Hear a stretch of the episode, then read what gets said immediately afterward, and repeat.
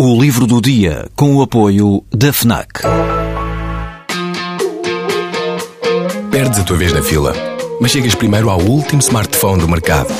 Ignoras o que te dizem para fazer, mas ouves o que a tua playlist tem para te dizer.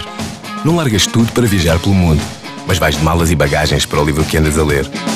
Deixas o despertador tocar mil vezes, mas se ouves o hino na televisão, saltas do sofá e sentes o arrepio. Pois é, quando desligas do mundo, ligas-te a ti. FNAC. Desliga-te. É uma espécie de moral da história, esta frase que se lê já quase no final deste romance. Diz assim: Uma só pessoa pode mudar o rumo de muitos caminhos. Uma máxima que condensa aquilo que nos é contado em O Deslumbre de Cecília Fluss. O novo livro de João Tordo é o último do conjunto a que o autor chamou a Trilogia dos Lugares Sem Nome. Apesar de haver personagens que transitam das obras anteriores, O Luto de Elias Gros e O Paraíso, segundo Lars D., os três romances são autónomos entre si. Neste, uma jovem mulher desaparecida marca as vidas que a rodeiam, nomeadamente a do irmão, Matias Fluss, um adolescente atormentado pela perda da irmã e pela descoberta do sexo.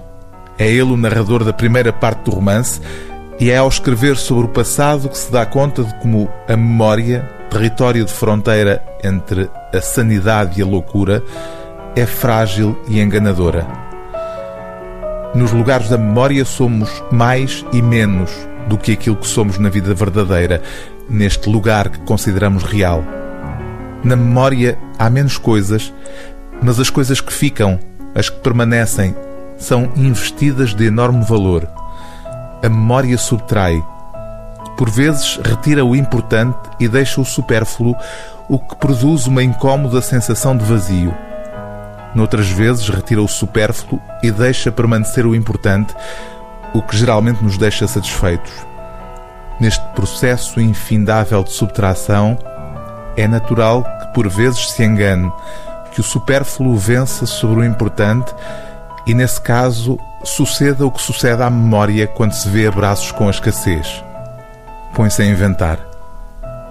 O livro do dia TSF é O Deslumbre de Cecília Fluss, de João Tordo, edição Companhia das Letras.